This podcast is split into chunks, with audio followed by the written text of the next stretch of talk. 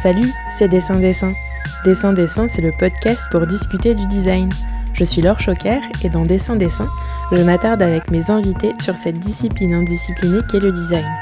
Tous les derniers mercredis du mois, vous retrouverez une série thématique de trois entretiens où de nombreuses personnes, qu'elles soient ou non issues de cette discipline, partagent avec vous leur définition du design.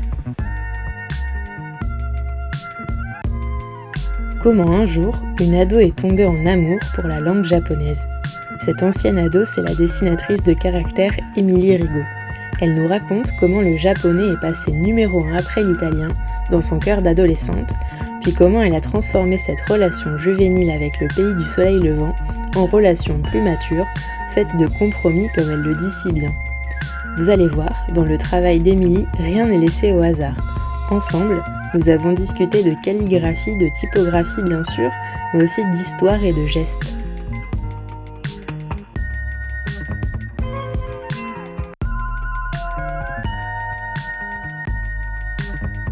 Bonjour Émilie, tu es designer graphique, dessinatrice de caractère, diplômée en japonais, chercheuse en histoire de la typographie japonaise à l'Institut national des langues et civilisations orientales qui est l'INALCO à Paris. Tu es aussi enseignante à l'Atelier national de recherche typographique, donc l'ANRT de Nancy, euh, aux côtés d'Alice Savoie que j'avais interviewée dans le tout premier épisode de Dessin Dessin. Et enfin, last but not least, tu es la fondatrice d'une fonderie nommée A is for.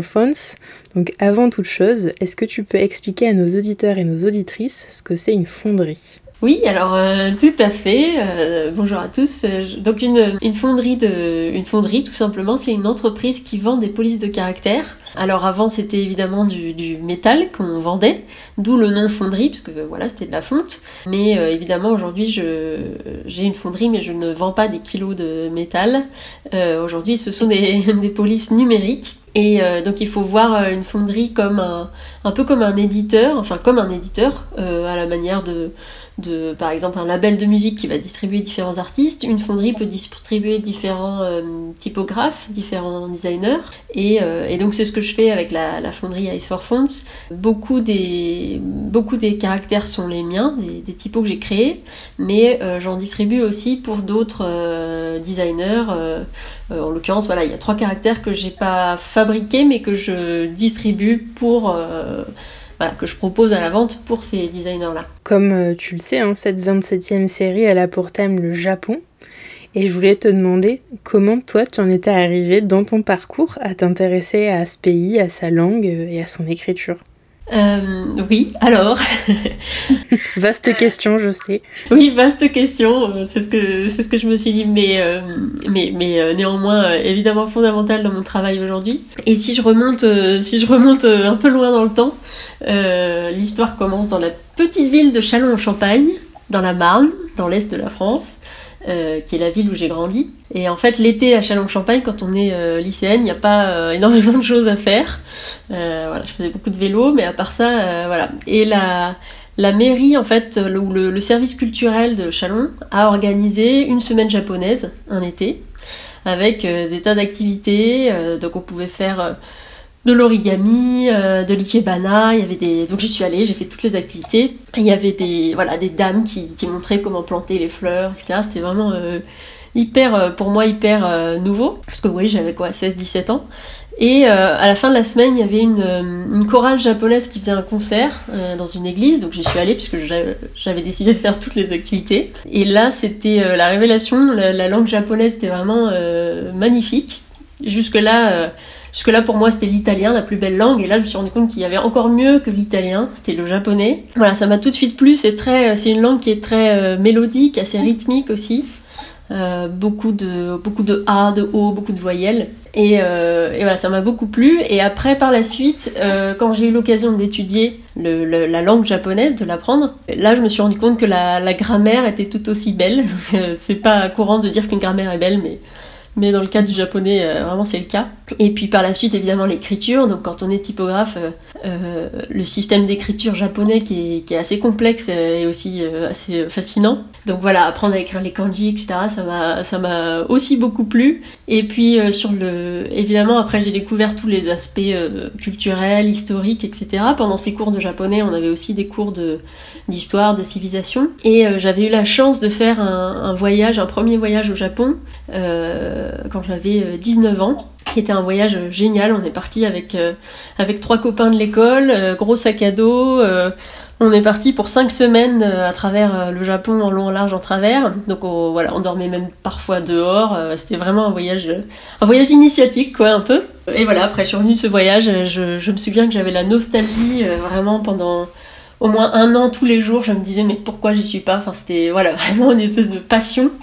Euh, et c'était c'était il y a un moment, c'était il y a une quinzaine d'années déjà. Donc depuis, ma relation au Japon, elle s'est développée. J'ai pu euh, y retourner plusieurs fois, me rendre compte des aspects plus négatifs ou des choses qui me plaisaient moins euh, dans le pays. Mais voilà, j'y suis arrivée par la langue et puis après, quand j'ai découvert les autres les autres aspects, disons que la passion, la passion un peu adolescente que j'avais au départ s'est transformée et aujourd'hui j'ai une relation plus mature, on va dire un amour euh, plus adulte avec le Japon où on accepte l'autre avec euh, voilà ses, défauts ou les choses qui nous, qui nous dépassent. Et donc, tu as, mené euh, de pair à la fois tes études en typographie et dessin de caractère et tes études en langue japonaise. Alors non, en fait j'ai fait les choses l'une après l'autre. j'ai essayé un moment d'apprendre le japonais en même temps que les, les études de graphisme et de typo, mais j'ai pas réussi à m'investir euh, complètement. Donc j'ai d'abord fait le graphisme euh, et la typo. Et puis après, euh, quand j'ai démarré, j'ai travaillé dans une maison d'édition pendant deux ans. Et après, je me suis installée en freelance. Et c'est là que j'ai commencé à me dire, bon, bah, je, à côté, comme je, je, retrouvais une liberté d'emploi du temps, je vais pouvoir commencer des cours de japonais qui au départ devaient être juste euh, pour apprendre justement cette langue magnifique euh, et qui se sont transformés en fait en, licence, ce qui n'était pas prévu. Hein. Je m'étais inscrite vraiment pour euh, juste faire une année de japonais comme ça. La licence s'est transformée en master et à la fin du master, j'ai dû faire une thèse et voilà, ça s'est pas arrêté. On est arrivé aujourd'hui. Ça marche. Bon ben merci pour pour la description du parcours express et pour nous avoir livré un peu les, les coulisses de ton coup de cœur avec le Japon. bon, bah, la typo euh, pour laquelle peut-être certains et certaines de nos auditeurs euh, ont entendu parler de ton travail, c'est la typographie Colline que tu as conçue euh, lors de tes études. C'est une typographie pour laquelle tu as été distingué en 2011 par le prix du Tokyo Type Directors Club. C'est une organisation qui ne récompense pas uniquement des travaux de typographes et dessinateurs de caractères, mais aussi d'autres catégories comme l'édition, le branding, le packaging, l'affiche et d'autres encore. Et tu m'arrêtes si je me trompe, mais je crois que c'est suite à cette distinction que tu as créé ta fonderie. Alors je t'arrête puisque tu te trompes. en fait, euh, j'avais déjà créé la fonderie euh, avant ça. J'ai créé la fonderie euh, très tôt après la fin de mes études euh, parce que euh, j'avais justement effectivement fait ce premier caractère, le Colline, qui m'avait beaucoup plu hein, à faire, même si c'était le, premier. Et je voulais le, publier, enfin le, distribuer assez vite pour pas justement m'apesantir trop dessus parce que j'avais vu beaucoup de... Enfin j'ai pu voir des, amis ou des, des collègues d'études qui n'arrivaient pas à finir un caractère. Un caractère ça prend beaucoup de temps à fabriquer. Et euh, parfois, on a du mal à le finir, on pourrait toujours changer des choses, etc. Et moi, je voulais que ça avance. J'avais proposé à une fonderie qui me plaisait beaucoup de, le distribuer. Euh, mais il m'avait dit qu'à l'époque, il ne prenait plus de nouveaux designers avant un certain temps. Et euh, voilà, j'avais pas envie d'attendre, donc j'ai créé la fonderie du coup en 2010, quoi, juste après après la création du Colline.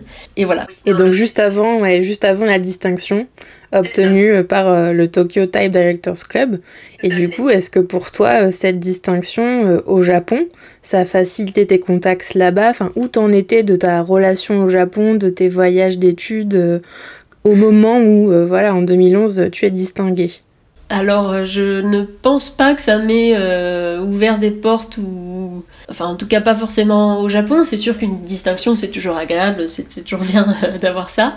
Déjà j'étais très heureuse de recevoir ce, prix. C'était ben voilà j'ai décrit ma passion pour le Japon qui à ce moment-là était encore très très juvénile et donc du coup mon, rêve c'était d'y retourner et, quand j'ai eu l'annonce de ce prix j'étais évidemment enfin voilà j'en pouvais plus et le prix en plus s'accompagnait d'un aller-retour qui était euh, financé pour donner une petite conférence sur le sujet euh, à Tokyo. Donc c'était le rêve. Sauf que, euh, comme tout rêve, il y a une part de réalité qui s'est incrustée, enfin qui s'est même carrément... qui a pris toute la place parce que le, tsunami a eu lieu donc en 2011, mars 2011, plus voilà la catastrophe nucléaire qui s'en est suivie, fait que ça a fait que l'événement a été annulé et donc je n'ai pas été invitée et il n'y a pas eu de conférence ni de cérémonie. J'étais un peu triste. Euh, voilà, j'y suis retournée par la suite par mes propres moyens quelques années après, peut-être deux ans après, je les ai contactés, ils ont fait une, euh, ils m'ont remis mon diplôme en comité privé, il est affiché là à côté de moi. euh, mais donc du coup pour pour répondre à la question, je pense pas que ça m'ait ouvert de de porte parce que c'est un c'est un milieu, enfin c'est un milieu, c'est un c'est une organisation qui récompense, comme tu le disais, d'autres euh, d'autres champs du design et donc qui n'est pas spécifique à la typographie. Donc euh, par la suite, les interlocuteurs que j'ai eus n'ont euh, pas forcément relevé que, que j'avais eu ce, ce, ce prix-là. Les interlocuteurs que tu as eus, comme tu viens de dire, c'était qui?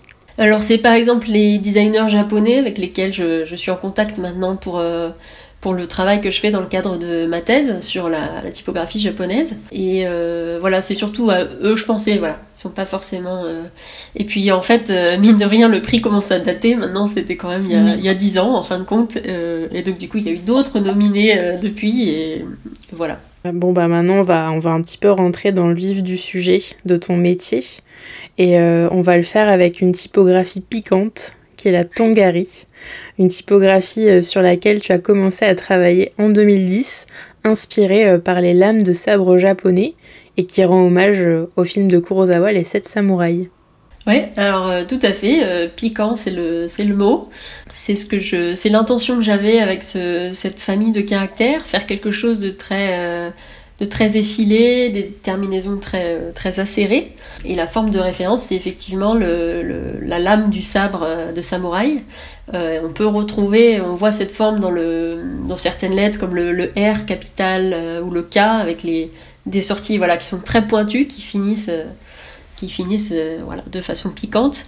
Et, et c'est d'ailleurs ce qui a donné le nom du caractère, puisque Tongari, ça vient du mot Tongaru en japonais, qui veut dire être, être piquant et je trouvais que ça sonnait bien en français en plus, donc c'était le nom euh, parfait. euh, et l'histoire des, des sept samouraïs, oui, c'est parce que le, le, le spécimen typographique que j'ai fait pour présenter le Tongari, alors je te coupe un instant. Il y a un spécimen peut-être, c'est ça que tu veux Exact. Ouais. Euh, un spécimen, c'est un, un, document, une publication, ça peut être un petit livre qui présente euh, un caractère typographique. Hum, donc en général, il faut qu'il y ait les différents, les, toutes les lettres euh, et ensuite les différents styles et qu'on voit un peu comment le caractère se comporte. Euh, pour que les utilisateurs, enfin les, graphistes, les gens qui voudraient utiliser ce caractère, puissent euh, se rendre compte de, voilà, du comportement. Regarder un peu comment le grid texte, euh, la, texture de, des mots marche, etc. Et en général, je fais un spécimen pour chaque caractère et j'essaye de le penser en fonction du caractère lui-même pour pas faire juste quelque chose de, juste informatif ou quoi.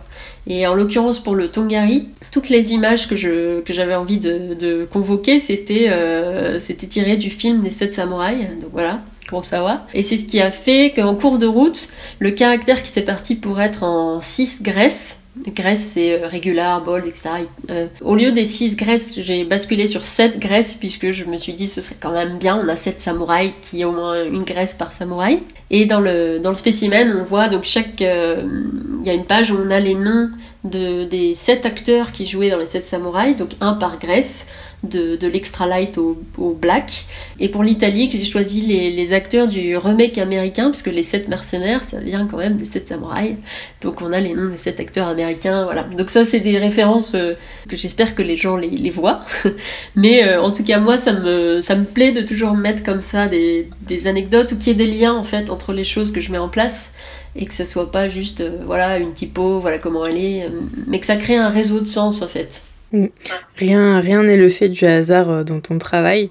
Et de toute façon, voilà, j'invite les auditeurs et les auditrices vraiment à aller voir le site de la fonderie où tu montes les spécimens. J'ai mis aussi des, conférences euh, en lien dans l'épisode, donc euh, allez voir les, spécimens d'Emilie euh, pour comprendre tout ce qu'elle nous raconte. Et je me demandais justement, puisque rien n'est dû au hasard, outre ce clin d'œil cinématographique, est-ce que tu t'es inspiré de vrais sabres que t'aurais de vrais sabres pardon que tu aurais pu voir dans des musées pour vraiment travailler tes formes de, de lettres?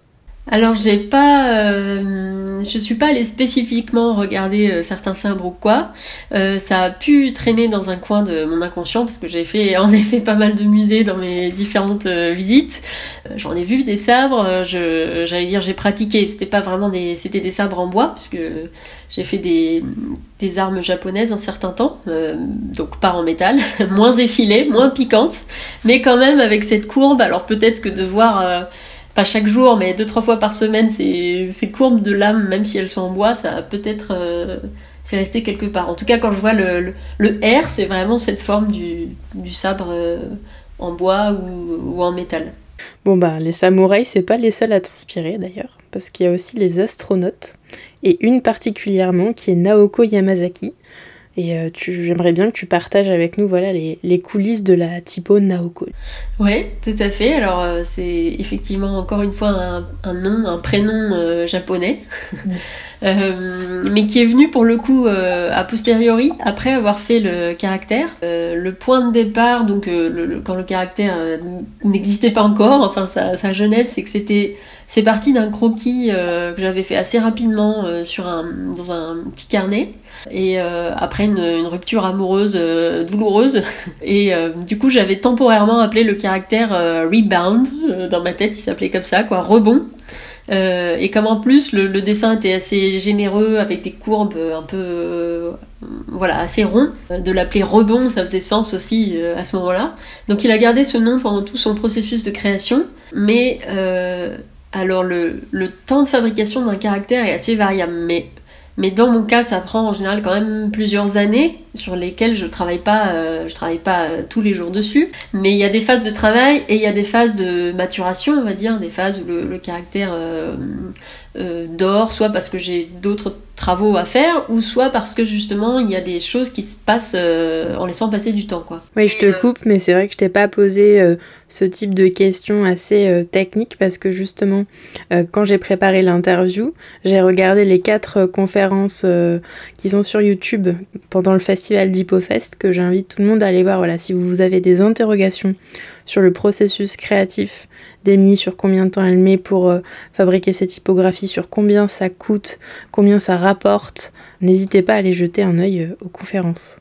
Ouais, c'est vrai que l'aspect technique, euh, on pose souvent des questions sur combien de temps ça prend, voilà, est-ce que est-ce qu'on peut toujours créer des nouveaux caractères, etc. Donc en général, j'essaye d'apporter des éléments de réponse, enfin voilà, les miens en tout cas. Et du coup, on rebondit sur Rebound, on revient à Rebound. comment, comment de Rebound t'es passé à Naoko? Comment je suis arrivée au nom Naoko? En fait, euh, quand on cherche un nom de caractère, on essaye aussi de faire en sorte que le que les lettres du nom lui-même marchent bien euh, visuellement. Parce que si on choisit des lettres qui déjà euh, enfin voilà, marchent moins bien, c'est un problème. et donc dans ma typo, je trouvais que particulièrement le K et le O étaient des très belles lettres qui s'enchaînaient bien. Euh, donc je savais que je voulais ces lettres-là, je savais que je voulais un A parce que le A c'est une des lettres qui permet de reconnaître assez facilement les caractères. Euh, c'est ce qui fait souvent, on dit l'ADN d'une typo. Hein. Si on cherche à reconnaître un caractère, euh, on va pas regarder le O évidemment, mais le, du coup le A fait quand même assez identité.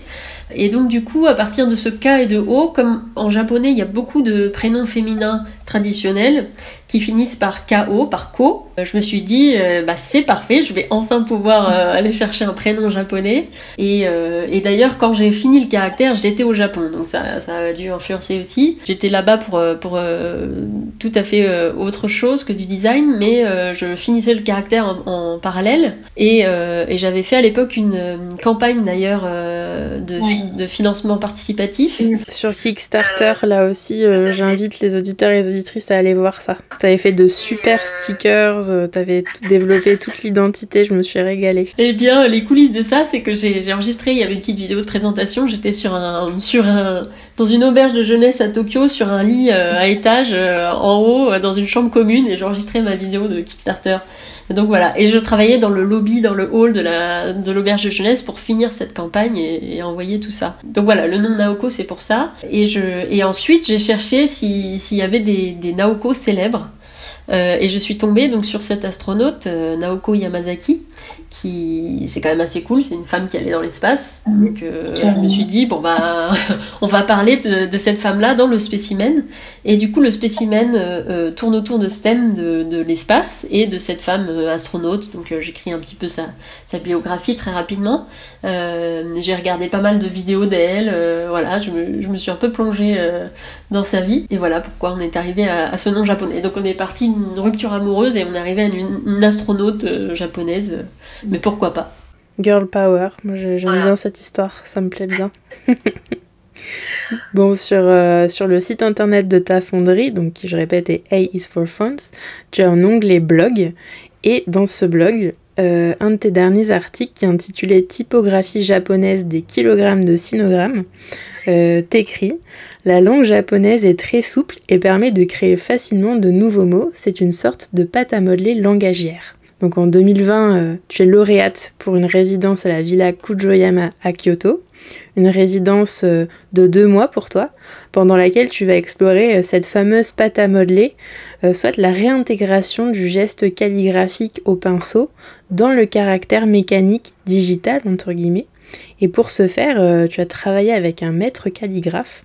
Donc moi j'aimerais bien que tu nous racontes toute cette expérience voilà ce que tu as réalisé euh, avec ce sensei. Euh, est-ce que tu as ou non intégré euh, cette approche aux trois alphabets japonais? Parce que c'est quand même pas rien, le kanji, l'hiragana, le katakana. Vers quoi ça aboutit? Enfin voilà, moi je veux tout savoir. Oui, surtout que c'était un projet, enfin vraiment que j'avais envie de mener de, longue date depuis longtemps, depuis à peu près le, début de ma passion pour le Japon.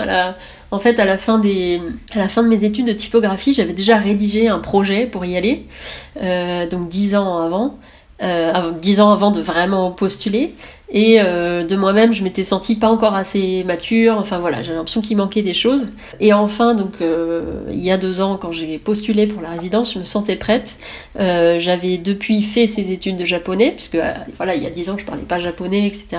Mais là, je pouvais enfin euh, mettre en avant ça, le fait que je pouvais communiquer avec les japonais sur place.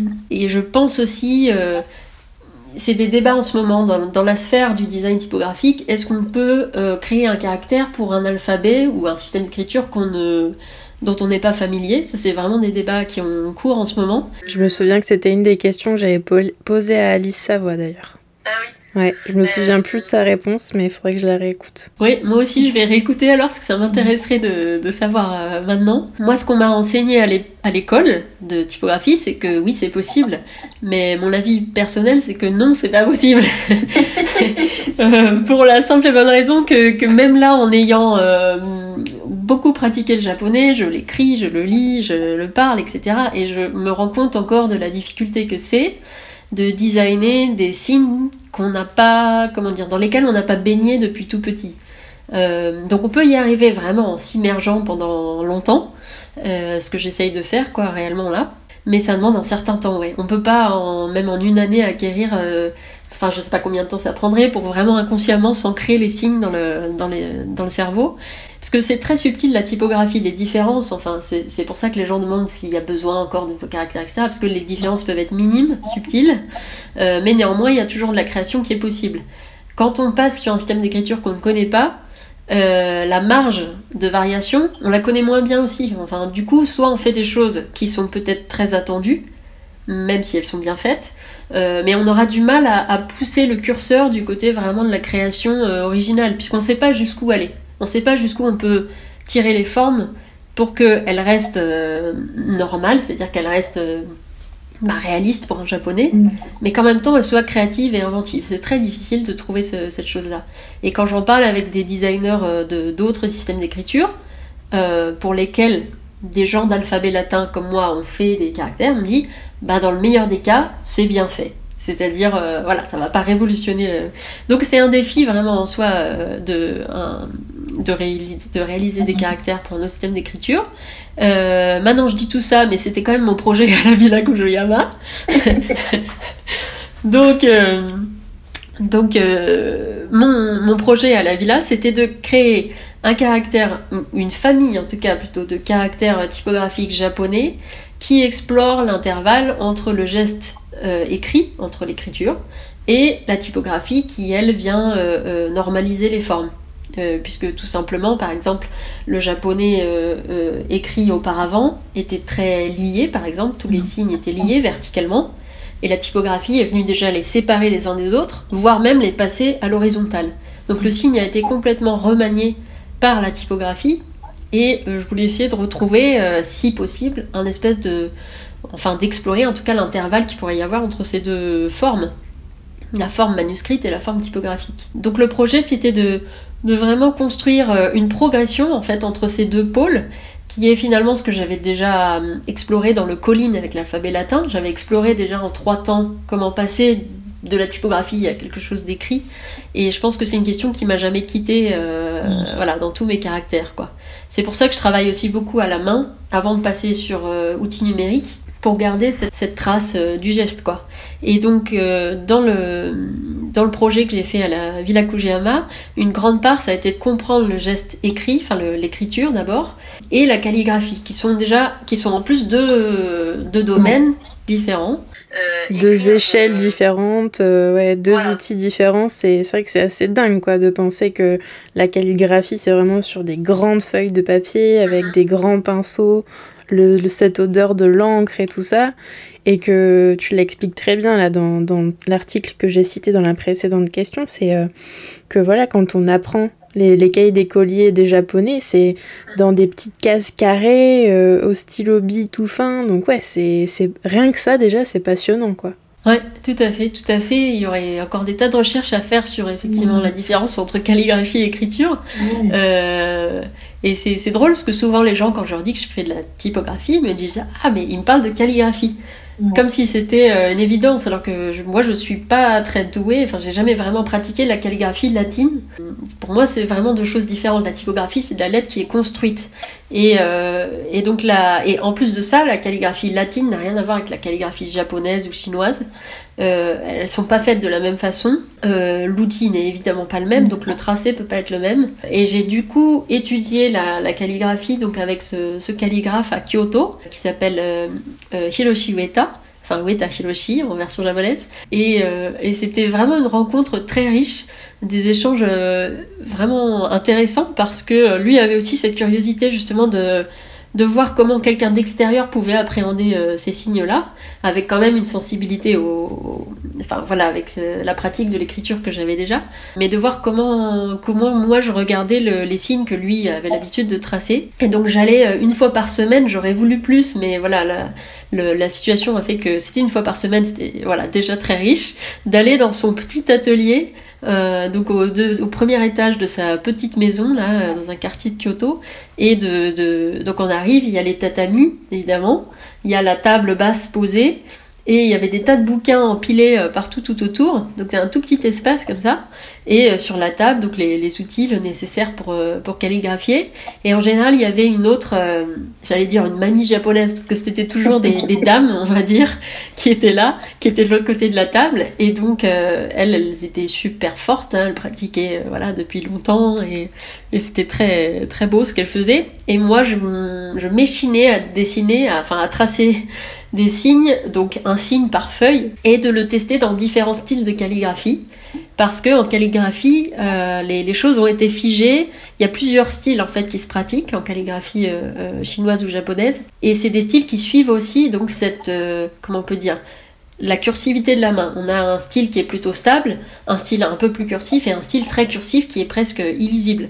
Mm. Au point que les Japonais eux-mêmes auraient du mal parfois à lire ces caractères qu'ils sont vraiment déformés. Et la typographie se pose tout à fait à l'extrême de la stabilité d'un côté. Donc du coup, j'ai beaucoup tracé les formes avec lui. Euh, on a beaucoup discuté, voilà, de justement cette gradation. Ah oui, cette forme, elle devient comme ça, mais pourquoi? Enfin, je lui posais toutes mes questions. Et après, chez moi, enfin chez moi, à la villa, chez moi, voilà. Euh, je pratiquais euh, la calligraphie sans relâche euh, jusqu'à j'avais les modèles de ce sensei, de ce maître, et puis je pratiquais, je pratiquais jusqu'à ce que ça devienne plus naturel. Donc ça c'était la première étape.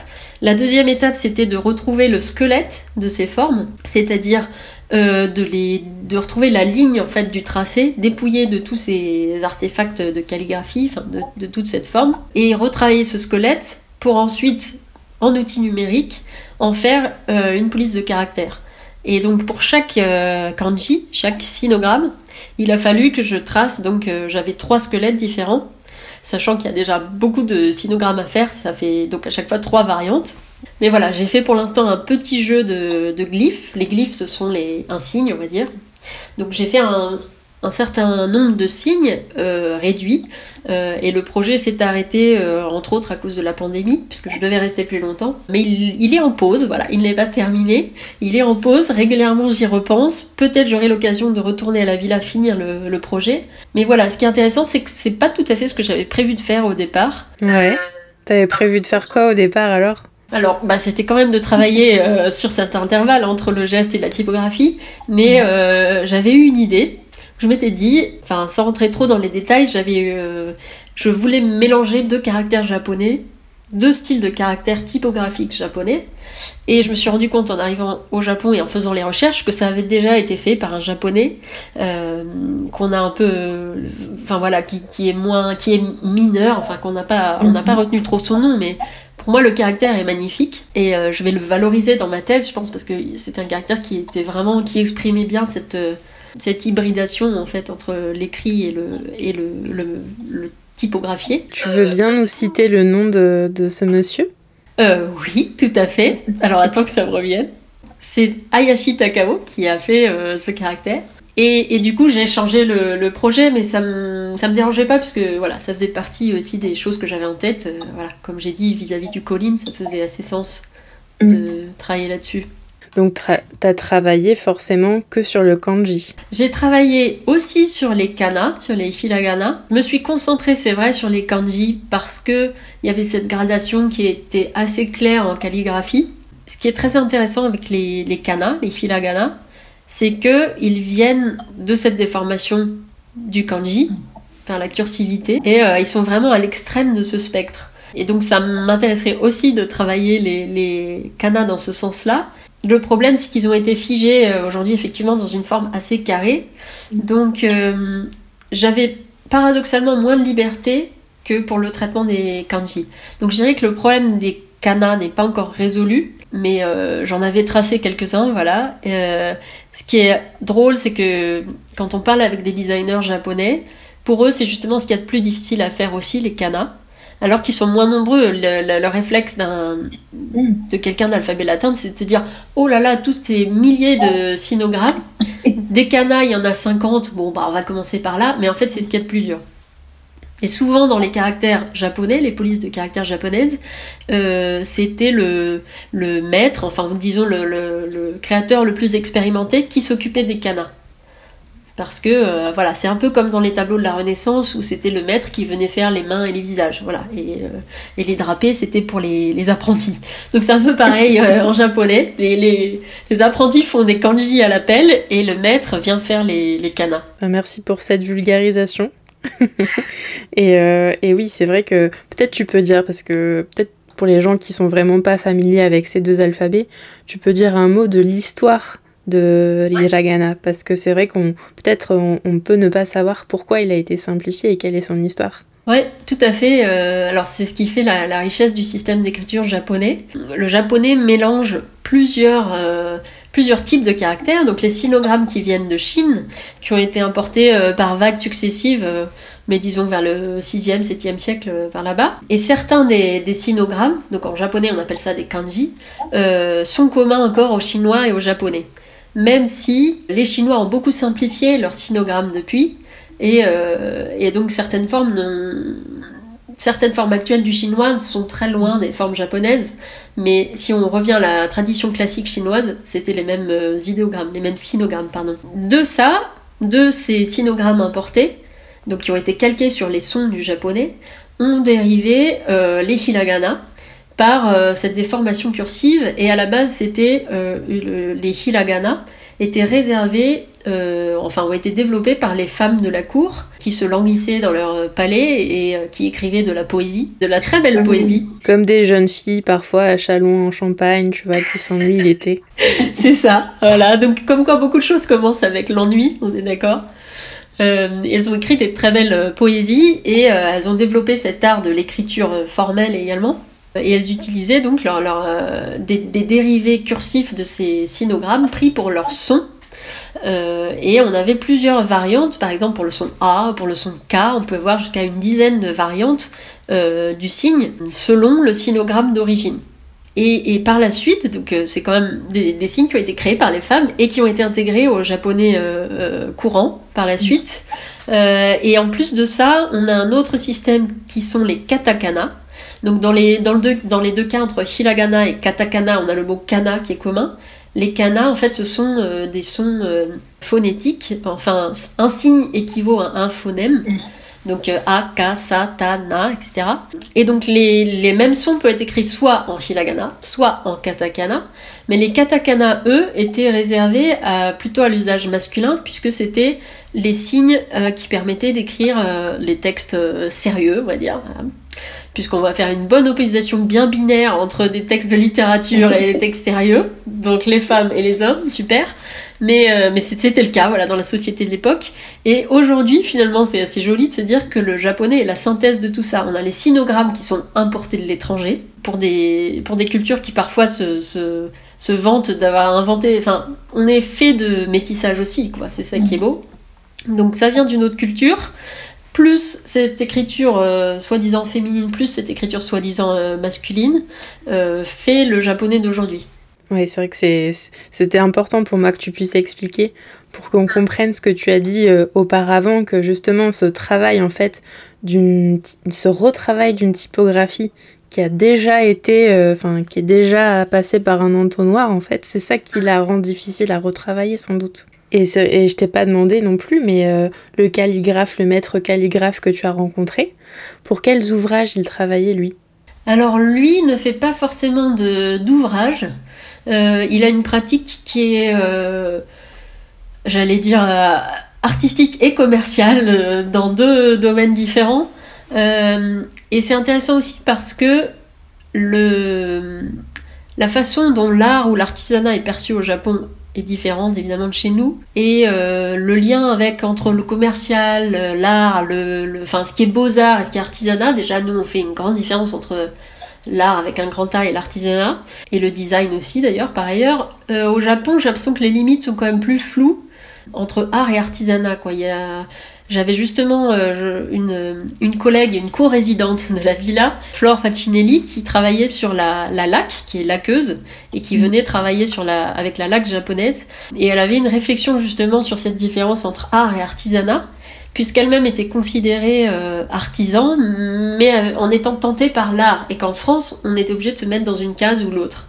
Et elle venait au Japon pour un peu essayer de d'investir cette limite ce flou mhm. entre les deux. Et euh, c'est aussi ce que la Villa Kujayama essaye de faire. D'ailleurs, c'est pour ça qu'il y a à la fois des designers ou des artisans, aussi bien que des artistes, euh, que des théoriciens d'ailleurs, etc.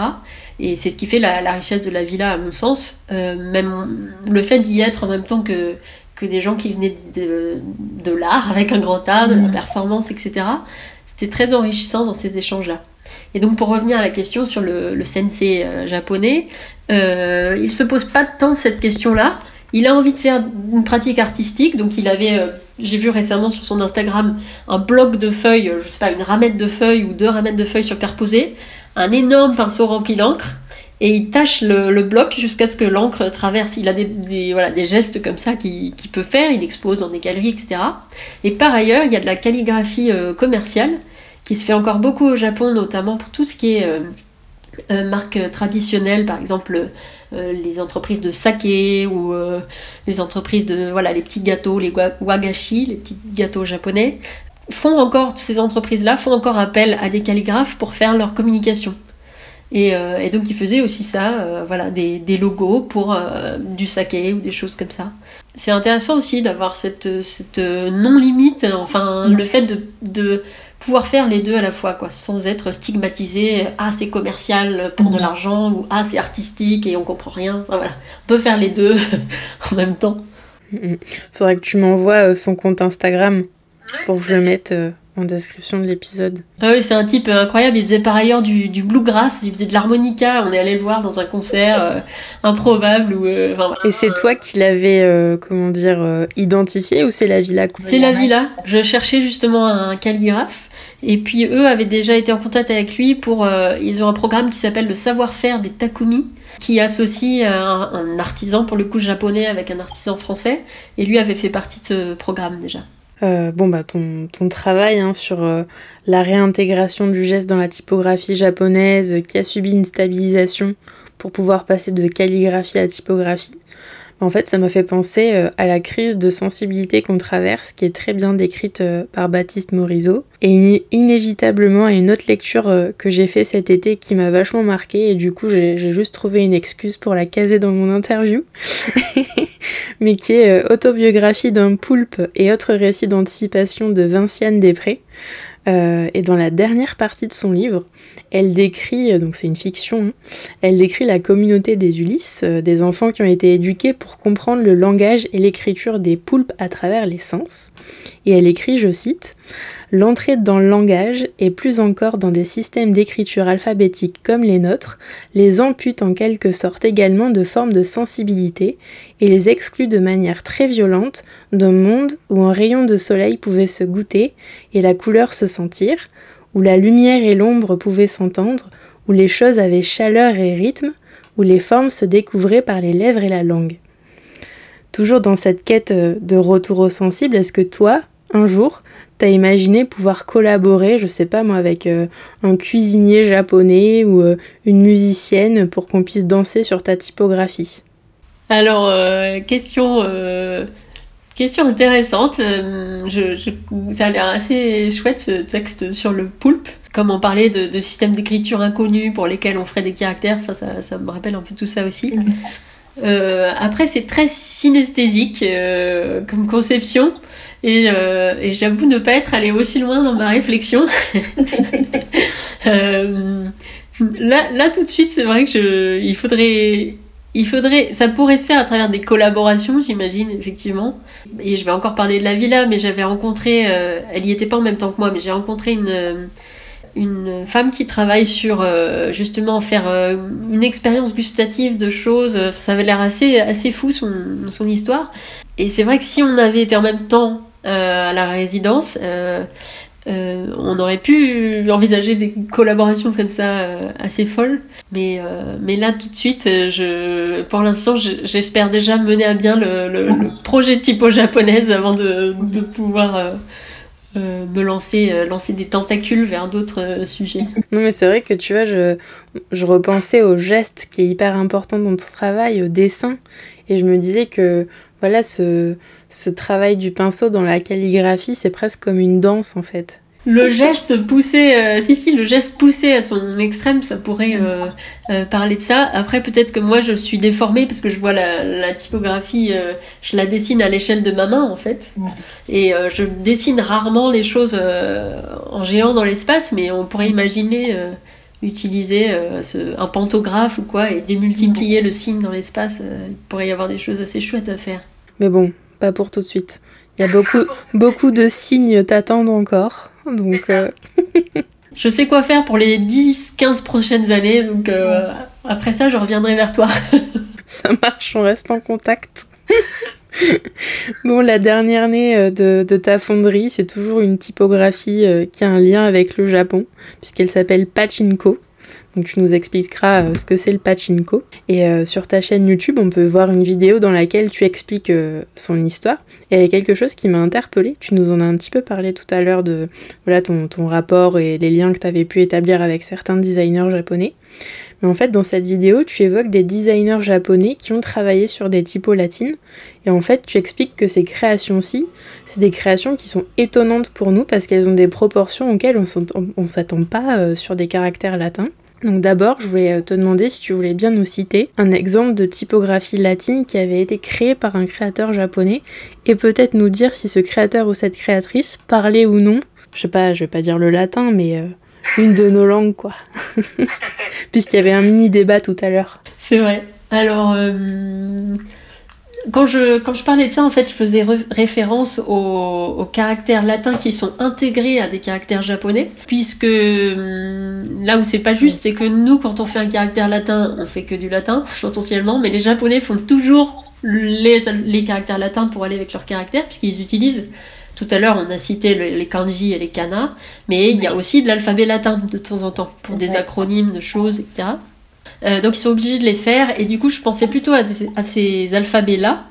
Et, dans la période historique que j'étudie pour ma thèse, euh, qui est euh, des années 60 à aujourd'hui, en gros, c'est l'époque de la photocomposition, qui est une technique particulière dans l'histoire de la typographie. D'ailleurs, Alice Savoie, que tu avais invitée, a fait sa thèse aussi sur ce, sur ce, sur ce sujet-là, dans la typo latine. Donc c'est une période où il y a plein de choses étonnantes qui se sont passées, beaucoup de choses qui sont mises en place, qui ont été abandonnées par la suite ou quoi. Mais dans le cas de la typo euh, japonaise, ça, comment dire, la photocomposition morcelle aussi les éléments euh, en petites cases isolées.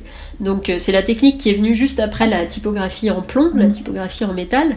et donc on garde cette espèce de fragmentation, sauf que les lettres sont faites par des flashs de lumière qui s'impriment sur du papier photosensible. Euh, mais l'idée, c'est quand même que c'est des petites cases isolées et qu'il faut taper à l'aide d'un clavier pour accéder à ces, à ces signes isolés. Euh, et je reviendrai d'ailleurs là-dessus quand on parlera du pachinko tout à l'heure. Euh, du coup, les, les Japonais qui avaient ces cases, euh, ces signes isolés dans des cases, pour faire le latin, ils ont fait aussi rentrer les signes dans des cases.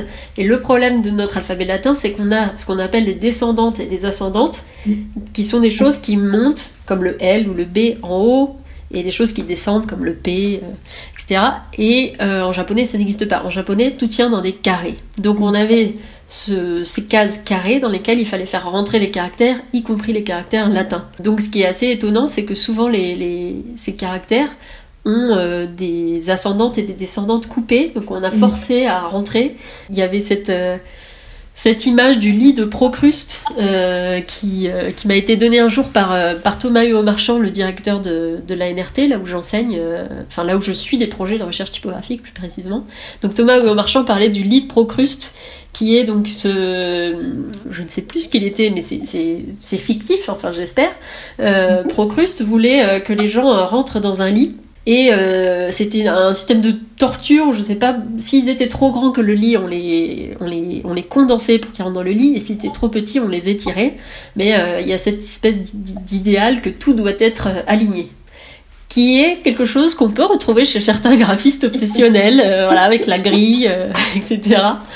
Et donc, Ayant cette image en tête depuis que Thomas m'en avait parlé, euh, les caractères japonais c'est exactement ça, c'est le lit de Procruste, mais c'est un lit carré, et il faut que tous les signes rentrent dans ce lit carré, quitte à être euh, compressés ou euh, étendus. Et après, donc ça, ça, donne des formes qui sont déroutantes pour nous, mais très intéressantes. En ce moment, c'est vraiment ce qui m'intéresse. on a des choses qui sont, par exemple, le M euh, dans l'alphabet latin est très large et le i est très étroit. En japonais, les deux vont avoir tendance à avoir la même largeur. Enfin, c'est ce qu'on essaye. Donc on fait un m très étroit et un i qui va potentiellement s'étirer en largeur. Et voilà, après il y a des, des, designers euh, euh, japonais, il y en a peu, mais qui se sont spécialisés dans l'alphabet dans latin. Il y a notamment Akira Kobayashi qui travaille l'alphabet latin, euh, depuis euh, des années maintenant et qui, je crois qu'il ne fait même plus de japonais. Je crois que c'est vraiment sa spécialité. Ouais. Et donc, euh, c'est des alphabets qui sont, qui sont bien faits, qui, qui restent assez normaux. Non, mais ils sont très bien faits techniquement. je trouve ça. En plus, c'est une personne vraiment très sympathique, très humble, etc. Il a, il a étudié en Europe pour justement apprendre à faire ses caractères. Après, les caractères sont, sont, sont justement, c'est ce que je disais, je pense qu'il a les mêmes problèmes que moi. Euh, c'est dur de pousser la, cette marge de la création, de chercher euh, des formes très originales, ça reste difficile. Après, comme il travaille pour une entreprise, peut-être que c'est aussi les contraintes qu'il a, je ne sais pas. Donc en gros, moi je pensais plutôt en fait à ces caractères historiques euh, qui ont été faits par, par des designers dans les fonderies de caractères. voilà. D'accord, oui, c'est vrai que tu as, bien fait de préciser, effectivement. Et moi, je me demandais si, ben, toi qui as fait le travail inverse, si tu avais eu le même type de retour euh, par des Japonais qui, quand ils ont vu ton travail avec ces, ces dérivés là, du, de la plus cursive à la plus euh, stabilisée en fait, enfin voilà, qu'est-ce qu'ils se sont demandé Est-ce qu'ils ont trouvé aussi euh, tes caractères surprenants et étonnants? Alors ça, c'est l'étape qui me manque dans mon projet euh, de la villa, justement, euh, puisque au départ, j'avais prévu trois mois, ce qui est déjà très court pour mener ça à bien, et j'ai fait finalement que deux mois, qui est finalement un temps, euh, voilà, à peine suffisant pour arriver à construire ce processus de travail avec le, le maître calligraphe, s'adapter aux conditions, etc. Et j'avais en tête de ensuite effectivement proposer le caractère en version d'essai à des, designers japonais, à des, designers graphiques. Euh, J'étais en contact avec l'un d'eux à, Tokyo, mais finalement, voilà, le projet euh, s'est arrêté avant que j'ai pu tester réellement le caractère et demander des retours de, japonais. Euh, je voulais tester auprès de designers et auprès de gens qui ne sont pas designers pour voir aussi si à l'usage il y avait quelque chose à en faire, ou si ça leur paraissait complètement à côté de la plaque, ou si ça leur paraissait trop traditionnaliste en un sens, puisque je repartais de la calligraphie. Donc peut-être que c'est un... Voilà, je me demandais si l'usage contemporain était vraiment possible avec ces caractères. Pour moi, ils sont à minima, pédagogiques, on va dire, en un sens. Enfin, il y a cette idée, cette volonté de montrer la progression de, de l'écriture euh, vers la typographie. Et donc ça c'est à minima et je pense que cet objectif il est de toute façon atteint. Et l'étape d'après qui est de savoir si vraiment en plus d'être euh, pédagogiques ils sont utilisables, euh, en plus de cette démonstration, ça je ne sais pas. Et c'est vraiment une question qui reste euh, en suspens que j'espère pouvoir résoudre bientôt. Mais, mais voilà, et c'est, j'ai pas fini d'explorer tout ça. C'est d'ailleurs euh, le pachinko, je pense que c'était juste la première étape d'explorer ça, puisque euh, cette idée d'avoir des lettres qui n'ont pas forcément toutes la même largeur, d'avoir des choses un peu bizarres, inattendues, je pense que le pachinko était une premier, un premier pas vers ça, euh, parce qu'on a effectivement ce M très étroit et des, ascendantes et descendantes assez courtes, mais l'étape après, ce serait de carrément ne plus en avoir. Enfin, mm. Et je suis en train de travailler sur, sur cette étape suivante qui m'intéresserait enfin voilà, qui m'intéresse beaucoup. Euh, je pense qu'il y a aussi le fait d'avoir cette expérience d'une dizaine d'années maintenant de dessin de caractère, fait que j'ai envie de pousser les limites des choses, enfin d'arriver à, voilà, je suis un peu fatiguée de la norme peut-être, et j'ai envie de voir jusqu'où on peut aller, donc c'est peut-être la, la, prochaine étape du travail, euh, voilà.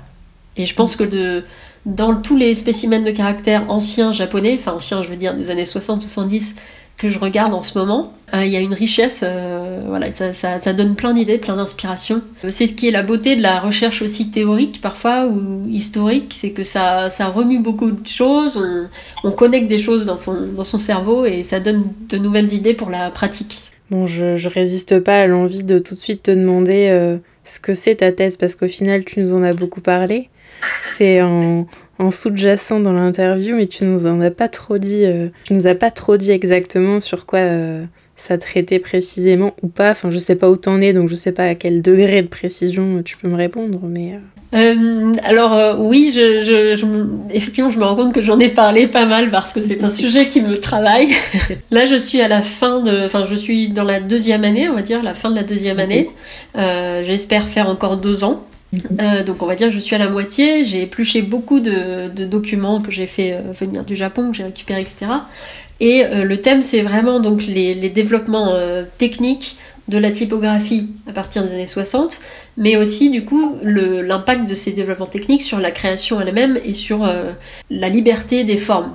Et en fait, le cœur du sujet, c'est que justement dans les années 70, il y a un basculement qui se fait au Japon avec un moment très précis de la photocomposition, la technique dont je parlais tout à l'heure, où euh, les formes sont passées de quelque chose de conventionnel et de euh, reporté euh, d'une génération à l'autre. D'un seul coup, on passe à, une création pure qui vient de différents facteurs que j'étudie justement, des influences étrangères, aussi le parcours des designers eux-mêmes, le, parcours qui est différent. Ma thèse s'oriente sur le fait que le, parcours individuel est vraiment important.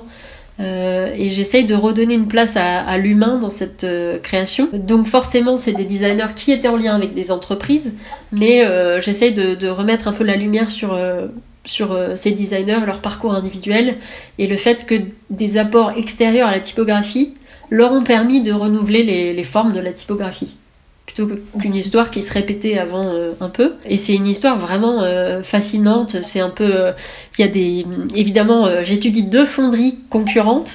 les deux gros poids lourds de cette époque-là, et les forces varient en fonction des années. Au début, ils étaient associés, après ils sont devenus concurrents, ils ont essayé de se manger l'un l'autre, et, et, là, récemment, l'année dernière, il y a eu un, un, ultime retournement de situation. Donc c'est toute une épopée, une espèce de saga des fonderies typographiques japonaises qui est voilà, c'est fascinant et puis ça me permet de regarder aussi même euh, du côté des formes euh, du design graphique, de regarder aussi comment les caractères ont été utilisés dans la société. Donc pas seulement la façon dont ils sont fabriqués, mais aussi la façon dont les graphistes, euh, les, éditeurs de magazines, puisque la presse s'est développée aussi au Japon énormément dans les années 80, comment les éditeurs ont utilisé ces caractères, la publicité, etc. Donc le, champ est encore assez vaste. Euh, il y a ce nœud au cœur de la thèse et j'aimerais pouvoir explorer donc ces, différents euh, champs quoi, le technique, mm. l'utilisation, la création, les parcours des designers. Tu dois découvrir tellement de personnages, ça doit être, euh, ça doit être fou. Ouais ouais, c'est super de, de lire de lire toutes ces histoires de caractères et le, la, partie prochaine de ma thèse, une fois que j'aurai absorbé tout ce que j'ai comme information écrite, ce sera de mener des entretiens euh, éventuellement avec les, designers euh, plus contemporains, ceux qui sont encore en vie, ceux qui ont peut-être 45 euh, ans aujourd'hui par exemple, de voir comment eux ont appréhendé l'outil numérique à leur tour. Donc ce sera la prochaine étape euh, voilà, d'aller interviewer sur place, si possible, l'année prochaine, les designers euh, contemporains. Donc ça, euh, pour reboucler un peu la boucle, c'est une thèse que tu mènes en tant que doctorante à l'INALCO, donc l'Institut national des langues et civilisations orientales. Oui, et le laboratoire en l'occurrence, parce que l'INALCO c'est l'université, le laboratoire en lui-même c'est l'IFRAE, donc Institut français de recherche d'Asie de l'Est, c'est bien ça, IFRAE, euh, voilà, qui est un labo associé depuis peu au CNRS, euh, qui est un gros labo qui, fait des, études transversales sur l'Asie. Donc, euh, parce que, et justement, mon sujet, c'est que dans des recherches futures, c'est d'étudier aussi comment les, signes typographiques sont arrivés aussi en Chine, en Corée, toute cette sphère qui ont utilisé d'ailleurs les sinogrammes à un moment. En fait, c'est pas dans 10-15 ans qu'il faut que je te réinterviewe. oui, c'est ça. Pour ma prochaine vie, peut-être, Laure. C'est ça, ta réincarnation, je sais pas, on, verra quoi. Et je suis en train de me rendre compte euh, que tu nous as pas dit ce que c'était le pachinko. Oui, alors euh, le pachinko, euh, bah, alors entre les lignes, on a pu deviner peut-être, mais effectivement, je... ce qui est drôle sur le pachinko, c'est que j'ai, c'était une typo que j'ai vue dans les rues de Kyoto sur un panneau euh, gravé, donc il me paraissait un vieux panneau, euh, enfin vieux, dans les années 60-70, euh, et je pensais vraiment que c'était une typo faite un peu voilà au pif par quelqu'un, je ne sais pas, sur ce panneau. J'ai pris en photo, j'ai vectorisé les lettres, je les ai retravaillées pour en faire un, caractère, et en faisant mes recherches de thèse, je me suis rendu compte que c'était l'équivalent latin enfin l'alphabet latin d'une typo japonaise qui avait super bien marché justement dans les années 70, qui s'appelle le naru, qui était une typo assez ronde comme ça. Et donc sans le vouloir, j'ai fait une espèce de une réinterprétation de la version latine de ce caractère, qui de toute façon n'existe pas en, version numérique euh, aujourd'hui. Et donc euh, à partir de ce caractère-là, ensuite j'en avais fait une famille. Et ce qui m'a vraiment intéressé dans le pachinko, euh, là où on s'éloigne de cette de ce retravail de, de forme, la partie vraiment création, c'est dans l'italique que j'ai mis en place, parce que pour le coup, euh, comment dire, si je reviens un peu en, arrière, le pachinko existe en deux versions. Il y a une version qui est une version de, texte euh, qu'on tape où toutes les lettres, euh, on va dire, s'organisent de façon organique. Et on a une version monospace ou monochasse en français, ce qui veut dire que monochasse, une seule chasse, la chasse c'est la largeur d'une lettre. Donc toutes les lettres font la même largeur. C'est ce qu'on a dans les machines à écrire dit simplement. Et donc le pachinko existait dans ces deux versions. Et pour l'italique, j'ai essayé de faire un italique qui colle avec les deux et qui est lui aussi mono-chasse. C'est-à-dire que chaque lettre de l'italique, comme dans les machines à écrire, euh, toutes les lettres font la même largeur et on retrouve cette idée que je disais tout à l'heure, certaines lettres vont du coup être hyper comprimées et d'autres hyper étirées. Et euh, la chose intéressante avec l'italique, c'est que c'est par euh, nature cursif en italique. C'est là où on sent le plus le geste de la main, l'écriture. Et du coup, dans le, pachiko italique, il y a des formes qui viennent de la main. Le L, par exemple, c'est une boucle. Le S, c'est celui qu'on écrit. Enfin voilà, c'est pas un S typographique. Et pour autant, ils sont euh, sur cet alignement forcé de machine à écrire. Donc il y a une espèce de truc hyper bizarre, enfin, et qui me plaît beaucoup, de forme manuscrite contrainte par la mécanique. Et on retombe, voilà, ça c'est mon, dada, visiblement c'est un thème que je traînerai euh, jusqu'à la fin, jusqu'à la prochaine vie. Euh, voilà, l'histoire du pachinko. Bon, c'était important que tu puisses un peu nous, nous préciser ça. Et donc pour conclure, tu vas pas échapper euh, à la question rituelle de dessin-dessin, qui est est-ce que selon toi le design est définissable? Si oui, quelle est sa définition? Et sinon pourquoi?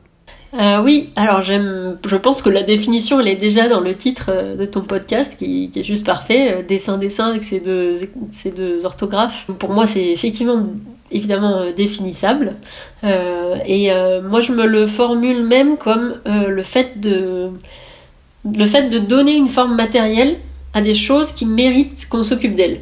Euh, c'est-à-dire euh, pour les rendre visibles en quelque sorte. Donc c'est une façon de, de matérialiser des choses qui existent, qui sont importantes, et de leur euh, voilà, de les souligner, de leur donner de la visibilité en, en, les incarnant dans une forme adéquate. Et donc je ne sais pas si ça s'applique à tous les champs du design, mais pour moi en, l'occurrence euh, les lettres, euh, je dis pas que c'est une mission, euh, mais quand même pour moi faire des lettres derrière, éthiquement, il y a quand même l'idée que c'est pour la culture, pour transmettre de la connaissance, pour pouvoir écrire des choses avec. Alors en réfléchissant, je me dis qu'on peut écrire n'importe quoi avec, même des choses peut-être pas, pas super. mais moi derrière, il y a quand même cette idée euh, c'est du militantisme à petite échelle, hein, mais que, chaque jour je fabrique des lettres et c'est dans l'idée qu'elles vont servir à, diffuser de la connaissance. Donc euh, voilà, donc le, design de lettres, en l'occurrence, c'est vraiment euh, incarner des, textes, incarner des voilà, et plus plus généralement le design graphique, c'était aussi ça pour moi parce que j'en ai fait aussi, j'en fais encore de temps en temps. c'est c'est prendre un espèce de magma de contenu et l'organiser pour lui donner une forme qui fasse sens et par là même le valoriser quoi en soi. Bon, je crois que c'est plutôt une mission que tu as réussi puisque une de tes typos, David, est utilisée dans le magazine de France Culture qui s'appelle Papier. Tout à fait. je pense que c'est pas trop mal. c'est vrai. Bon, merci beaucoup Émilie. Merci pour l'invitation Laure, c'était vraiment un bon moment. Vous comprenez désormais le titre donné à cet épisode. Il va falloir plus d'une vie à Émilie pour accomplir tous ses travaux. Ne quittez pas la discussion en si bon chemin et retrouvez la designer Elisabeth Vidal en troisième partie de cette série nippone. Dessin Dessin est un podcast natif, indépendant et non sponsorisé. Alors si vos oreilles ont apprécié cet épisode, n'hésitez pas à ouvrir le débat en glissant des commentaires et des étoiles sur votre plateforme d'écoute favorite et à en parler autour de vous. Pour ne louper aucune info, vous pouvez aussi suivre Dessin Dessin sur Instagram. N'oubliez pas non plus que toutes les références abordées dans l'épisode se trouvent dans la description de celui-ci. A très vite